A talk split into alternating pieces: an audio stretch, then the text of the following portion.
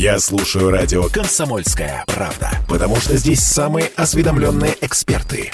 И тебе рекомендую. Беседка. На радио «Комсомольская правда». Наша тема сегодня Приемная кампания, вы не поверите. Да, май, все уже близко. По большому счету наступает на нас семимильными шагами приемная кампания. Пора готовиться. И в этой связи в студии радио «Комсомольская правда» представлен Финансовый университет при правительстве Российской Федерации, его петербургский филиал и Непосредственные представители вуза Наталья Майер, заместитель директора по учебной работе. Здравствуйте, Наталья. Здравствуйте. И Ирина Чернышова, начальник отдела организационно-методической работы. Приветствую вас, Ирина. Здравствуйте. Значит, ну вот прям волнующе. У нас, правда, совсем немного времени осталось до того момента, когда всем нужно уже определяться и решаться. И такой первый, извините, очень наивный вопрос. Вот на ваш взгляд, знаете, а юноша спрашивал, э, с кого бы делать жизнь, да, делайте юноша с товарища Дзержинского. Вот на ваш взгляд, сейчас с чем нужно прежде всего определиться, когда мы решаем, куда поступать? Молодым людям. О родителях поговорим еще. Молодым людям. Ирина, как выбирать? Я думаю, что э, в первую очередь э, молодым людям э, нужно определиться с э, направлением э, в жизни, которым уже в свои небольшие, там, 18, кому-то даже нет 18 лет. Кому-то а, даже 16. Кому-то, да, у нас очень разные возрастные категории э, приходят к нам в приемную комиссию. Э, я думаю, что нужно уже в этом э, юном возрасте определиться с тем направлением, э, в котором э, ребята хотели бы видеть себя ну, на всю оставшуюся жизнь, чтобы не менять Э, потом как говорят, э, переправы на, на колесах уже. Слушайте, вы знаете, на самом деле мне кажется, что сегодня вот как раз этот выбор на всю жизнь – это одна из наиболее затруднительных задач, потому что очень многие психологи нам говорят о том, что вот то самое поколение Z, да, оно не про то, чтобы на всю жизнь выбирать. Но так или иначе, да, лучше э, облегчить себе, по крайней мере, на ближайшие годы какой-то путь. Я скажу так, что финансовый университет – это вообще один из старейших э, российских вузов, и он готовит готовит экономистов, финансистов, юристов по финансовому праву, математиков, IT-специалистов, социологов и политологов. Я ничего не забыла, Наталья? А, ничего не забыли, за исключением того, что мы лицензируем сейчас новые направления подготовки. Это вот как раз к вопросу о том, что будет востребовано и, следовательно, что выбрать. Да? Угу. Ну, во-первых, я бы хотела вот чуть-чуть, если возможно, резюмировать предыдущий вопрос, предыдущий ответ. Я вообще считаю, что современному поколению, на которое оказывается огромное социальное общественное давление с точки зрения ожиданий от них, от их профессии, от их успеха. Все вот там гонятся за успешной успешностью и продуктивной продуктивностью. Совершенно верно. Я считаю, что нужно себе позволить ошибиться. Но ошибиться в удовольствие. Как если бы мы пошли в кафетерий и съели сейчас запретную булочку, но получили от этого удовольствие. Поэтому я считаю, что выбирать надо...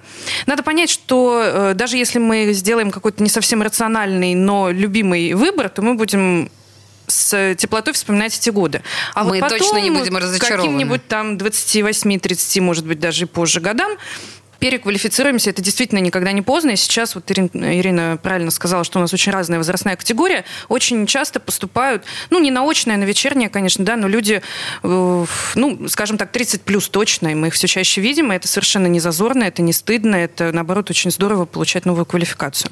Знаете, Ирина, я э, хочу вам сказать, что даже если мы первое образование у нас оказалось, ну, ошибкой не ошибкой, ну, такой ошибкой, как вы говорите, в приятность, да, очень часто оказывается так, что если это качественное первое образование, потом, спустя годы и десятилетия, оказывается, что оно нам фантастически помогает.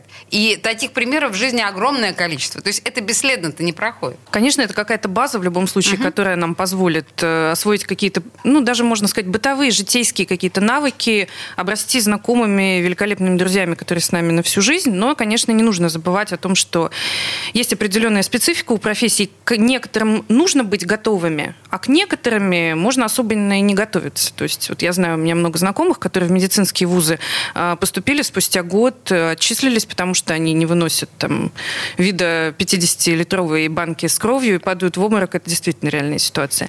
Мы переквалифицируемся на IT-специальности, естественно, но мы лицензируем экономическую безопасность как то, на чем мы можем специализироваться и то, э, какими мы видим экономистов будущего, я бы так сказала.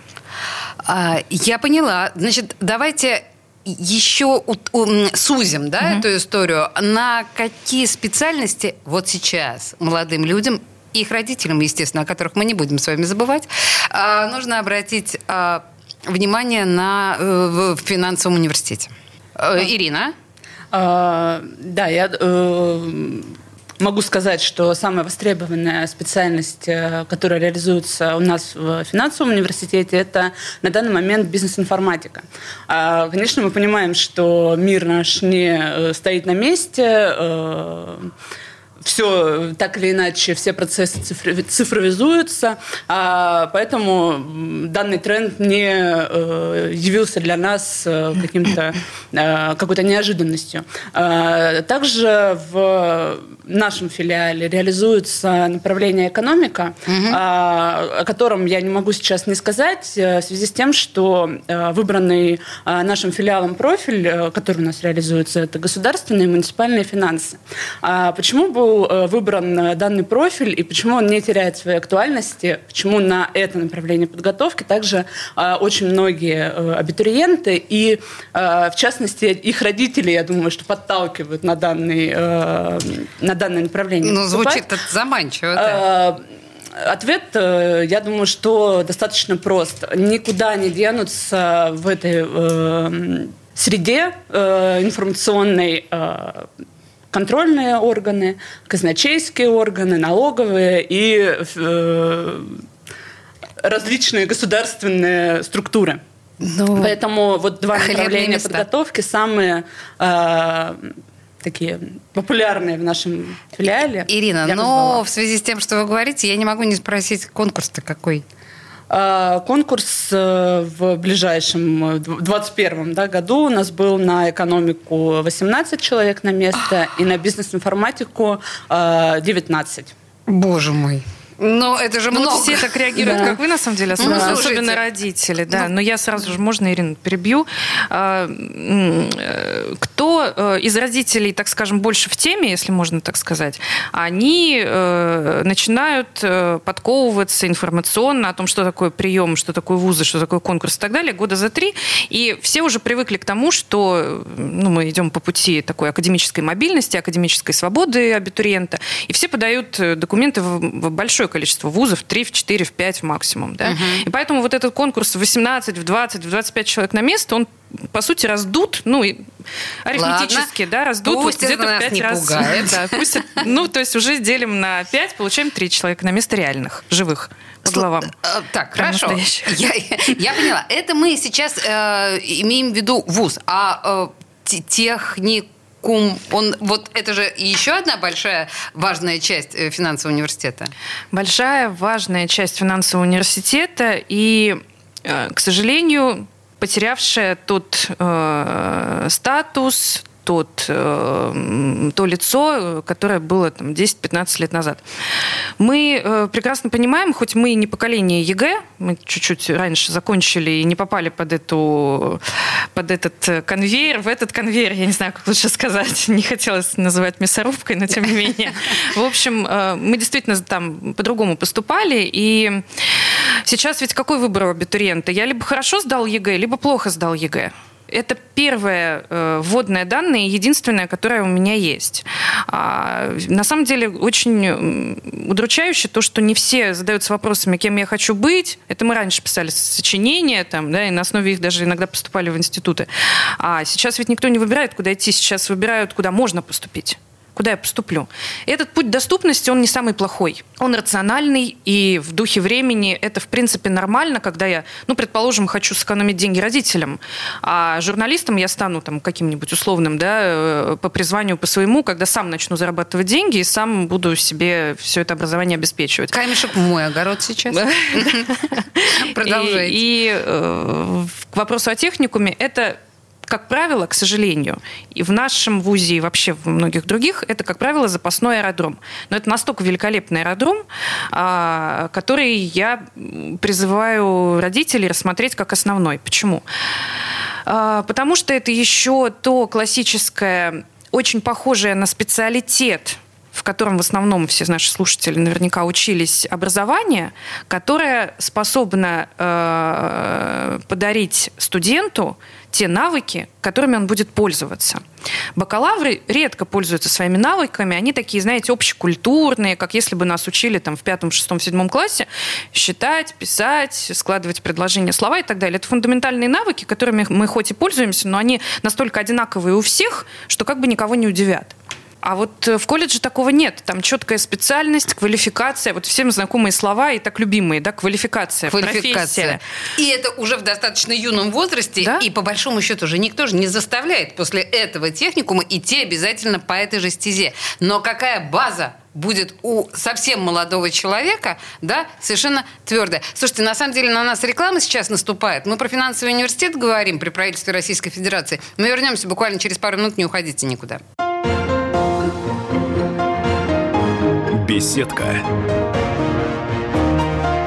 На радио Комсомольская правда. Попов изобрел радио, чтобы люди слушали комсомольскую правду. Я слушаю радио Комсомольская правда. И тебе рекомендую. Беседка. На радио Комсомольская правда.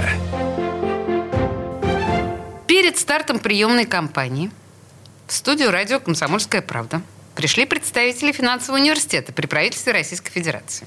Это Наталья Майер, заместитель директора по учебной работе, и Ирина Чернышова, начальник отдела организационно-методической работы университета. Слушайте, мы с вами э, в предыдущей части остановились на техникуме и, в общем, поняли, что техникум – это крутой выбор. Но, понимаете, в данном случае это такая профессиональная важная штука, базовая, которая молодому подростку, стесняюсь сказать, кто бы как-нибудь вообще не любил это слово, но подростку немножко поставить на, ну, на место мозги, вне зависимости от того, чем он будет дальше заниматься. Но я бы, с вашего позволения, вернулась к вузу, ну, непосредственно, да, как к высшему образованию. Значит, если мы говорим о... Ну, мы уже проговорили и про конкурс, и про специальности, но если говорить о будущих работодателях наших с вами э, выпускников. Но об этом же тоже надо думать буквально там, да, с первого курса. Вы с кем-то сотрудничаете, у вас налажены какие-то связи. На что может надеяться ваш потенциальный э, студент? А, действительно, университет э, сотрудничает с э, очень э, обширным перечнем работодателей в различных областях деятельности. Мы на завершающем выпускном четвертом курсе всех бакалавров будущих направляем на практическую подготовку. Куда? Университет предлагает выбор угу. нашим ребятам. А, если мы говорим о направленности Госмонфинанса, о которой мы в предыдущей части так много говорили, а, мы э, отправляем, направляем наших э, студентов в казначейские, в налоговые органы, в администрации районов города различные, в комитеты по науке и высшей школы, которые очень любят наши будущие выпускники, в комитет молодежной политике и так далее и тому подобное. А если мы говорим о э, других наших э, направлениях подготовки. Э, ребята идут на практики и в банки коммерческие, и в коммерческие структуры, в строительные фирмы. То есть не, не буду сейчас называть каких-то громких имен, дабы не не выделять кого-то из э, работодателей. А, возвращаясь к вопросу, который вы задали э, о трудоустройстве. А, как раньше было в вузах, э, что всех ребят распределяли на место uh-huh. работы, такого, конечно, нигде по нашей стране сейчас, к сожалению, или, может быть, к счастью, не знаю, мне кажется, к счастью, уже нет. скорее. Uh-huh. Но мы имеем на руках такую статистику, что около половины наших ребят возвращаются с практики, уже с потенциальным местом работы, а кто-то остается там э, в той структуре, где проходил практику, кто-то параллельно уже начал искать себе работу, и э, действительно Э, около 70% наших э, выпускников работают в первый год э, после выпуска по специальности. И всего около 85% наших выпускников трудоустроены, ну, в принципе, да, в какую-либо структуру за ближайший год после выпуска. Мне очень нравится в этой ситуации, что, ну, во-первых, такие серьезные, очень солидные государственно-финансовые структуры, это прям, да, будущее ваших выпускников. Да. Вообще, к слову, слову, э, Полтавченко, выпускник э, вот, да, э, филиала университета. Ну, так просто, Георгий Полтавченко, я имею в виду бывший наш губернатор, да? А, вот, но, в общем, я так понимаю, что места хлебные в конечном итоге. Есть ли, как вы полагаете, вот это вопрос, наверное, к Наталье, Произошли ли за последнее время какие-то серьезные изменения э, в требованиях работодателей, которые, я надеюсь, учитывает ваш университет? Здесь есть что отметить? Есть что отметить. Я, опять же, чуть-чуть э, то, что сказала Ирина, продолжу. Э, среди студентов у них... Вот Ирина говорит, да, у нас много партнеров, они действительно ждут наших студентов, мы с ним поддерживаем связи и так далее. Мы тут недавно проводили исследование э, оценка качества образования в финансовом университете, и там был вопрос относительно того, где вот э, я себя вижу, но вот уже когда понимаю свою профессию. Не просто угу. когда я там в грезах первого курса существую, а когда я уже выпускник почти без пяти минут.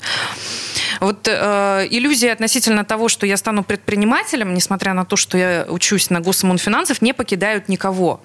То есть э, я продолжаю учиться на что-то такое очень приземленное, но мыслями я где-то на островах с ноутбуком на коленях и что-нибудь такое там по фрилансу делаю. Но это то, что мы видим по нашим там, социологическим микро и таким исследованиям. Что касается работодателей, мы последние годы, наверное, четыре, ввели такую практику? Ну, во-первых, это требование государственных стандартов в обязательном порядке учитывать профессиональные стандарты при разработке образовательных программ. То есть мы не просто ориентируемся на то, что должен знать, уметь, владеть, как раньше там в, в ГОСах так называемых, да, угу. нам говорило Министерство науки и высшего образования. Теперь все говорят, нет, вы, пожалуйста, учитывайте профстандарты. Профстандарты, они опять с таким небольшим перекосом вот об, в область квалификаций. То есть там есть так называемые трудовые функции. То есть уже что-то более такое на деле применяемое и оцениваемое работодателями, что мы изначально внедряем в образовательную программу. То есть содействие трудоустройству, места практики – это все, что есть в любом вузе, это все работает, ну, это откатано уже э, годами, это все одинаково работает.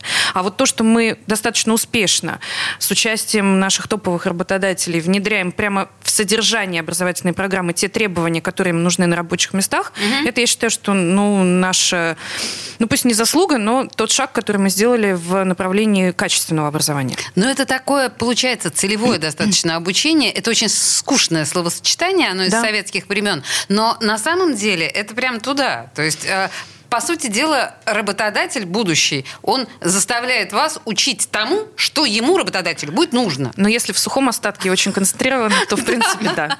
Извините, я это тогда на рабочий крестьянский язык перевожу. Слушайте, но если мы говорим о развитии вуза, если мы говорим о том, что вуз там смотрит вперед, имеет какие-то планы, мы здесь можем сказать о чем-то, ну вот что чем хотелось бы похвастаться или там, о чем хотелось бы сообщить? Похвастаться, сообщить... Э, нет. Нет. Нет, на самом деле хочется сказать о том, а, что, может быть, вот мне как родителю хотелось бы знать об общей тенденции. Вот что сейчас происходит. Вот все там знали там, про баллонскую систему, бакалавриат, магистратура, все привыкли, все ок. А, хочется сказать о том, э, какие сейчас э, модификации да, вот, образования существуют. Во-первых, на протяжении последних двух лет а, постепенно это пока так не узаконено на государственном уровне, но вузы постепенно переходят на однопрофильные и многопрофильные конкурсы. Звучит странно, непонятно, да. но в целом это очень похоже на ту систему, вот я вчера думала, как это сказать по-русски, на ту систему специалитетом, по которой мы учились. То есть мы поступаем, учимся два года, независимо от направления подготовки, примерно одному и тому же, неважно, экономист я менеджер или там, я не знаю, э, даже учитель, то есть примерно все очень, угу. да, одинаковое, идентичное. И потом, когда я уже более-менее понял, что я вообще здесь делаю, кто я такой, чего я хочу, я выбираю, ну, как раньше бы мы сказали, специализацию, а теперь это называется профиль. То есть финансы и кредит, госмуниципальные финансы, страховое дело, банковское дело. Перечислять можно, тут э, пальцев руки точно не хватит. А это как бы и хорошо, и плохо одновременно. С одной стороны, повышается академическая мобильность студента. То есть я достаточно легко могу поменять что направление подготовки, что вуз вообще в целом. Угу. То есть раньше, года два-три назад, поступив в какой-то конкретный вуз на какую-то конкретную специальность, поменять что-либо спустя полгода, даже года, один семестр ну, практически невозможно.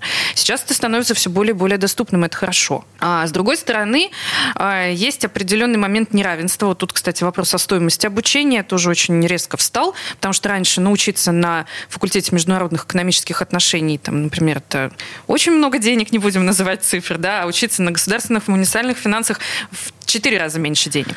И возник вопрос, а почему кто-то учится за много денег, а кто-то за не очень много денег, а учит их при этом два года одному и тому же, вообще, в смысле вообще одному Хороший и тому вопрос, же. кстати, да. Взяли одинаковую стоимость, установили. Не, не ту, которая выше, сразу следующий вопрос, не ту, которая высокая.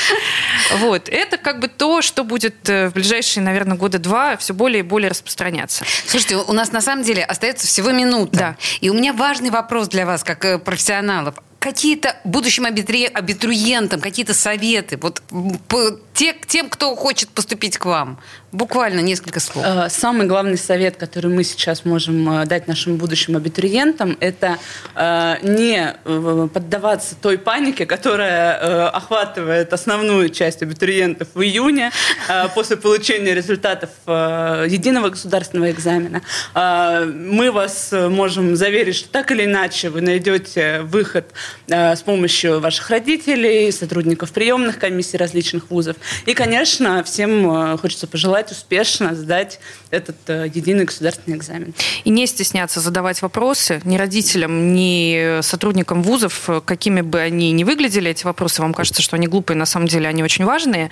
И не бояться ошибиться, позволить себе ошибку. Слушайте, друзья, на самом деле всем на сайт Финуниверситета, потому что все, что мы не проговорили сейчас, да, там все есть, вся информация полезная. Uh, у нас, к сожалению, время, время закончилось, вот просто, да, неловко uh, об этом сказать. Итак, Финуниверситет, финансовый университет, это uh, петербургский филиал. Сегодня в студии нас консультировали Наталья Майер, заместитель директора по учебной работе, и Ирина Чернышова, начальник отдела организационно-методической работы. Друзья, спасибо вам большое, это было полезно. Спасибо. Спасибо. Беседка. На радио «Комсомольская правда».